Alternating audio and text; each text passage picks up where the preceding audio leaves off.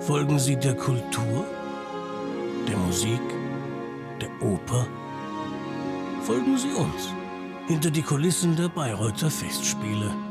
Viel Vergnügen wünscht die Hypo Vereinsbank. Es gibt ja auch Ankleider. In jeder Oper gibt es Ankleider, auch hier in Bayreuth.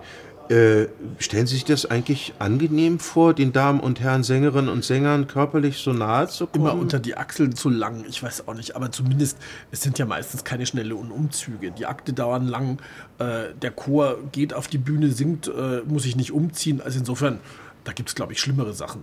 Wie lange dauert, das, lang dauert das eigentlich so, das rein, raus, aus dem Kostüm, ins Kostüm? Mit Reißverschluss oder ohne? Schauen wir mal.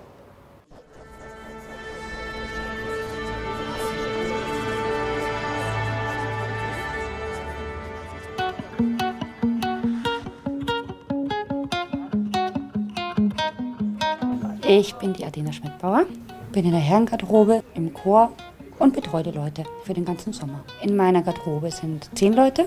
Wir kriegen die alle unter, indem wir das alle vorher schon organisiert haben. Normalerweise ist mindestens einen Tag vorher schon ein bisschen was vorbereitet, dass zumindest alles steht, dass die ganzen Kostüme äh, gebügelt sind, dass sie repariert sind, dass sie gut da hängen. Dann haben die Männer Maskenzeiten, die kriegen sie vorgegeben unter den Maskenzeiten. Dann haben sie meistens schon so die Unterwäsche an, damit da nichts mehr über den Kopf muss, wenn die frisiert sind. Und danach gehen die so langsam ins Kostüm.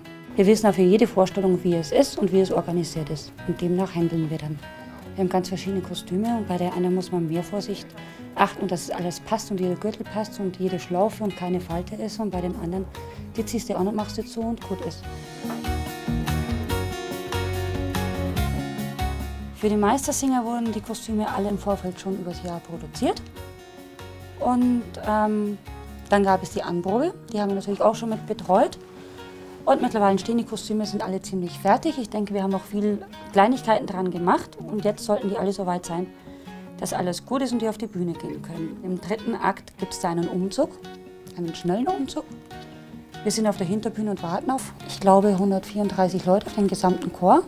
Also Leute kommen ab von der Bühne und werden dann sich ganz schnell ausziehen. Zuerst das Barett und die Schuhe. Und dann haben sie dieses Kostüm, das ganz schnell runter muss. Und dafür haben sie hier einen Magneten.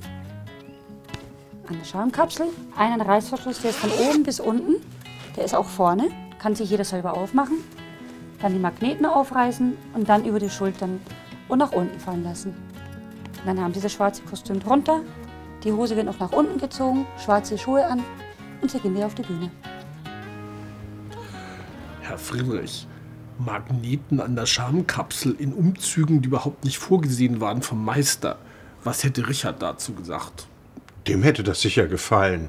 Sie meinen, der wollte immer Innovationen auf der Bühne, so wie mit den rumgekarrten Rheintöchtern auf ihren komischen äh, Mistgabeln? Zum Beispiel. Aber beeindruckend, mit welcher Geschwindigkeit die Damen und Herren sich hier ihre Kleidung entledigen. 134 Chorherren lassen auf Kommando die Hosen fallen. Fantastisch. Und wir kriegen es nicht zu sehen.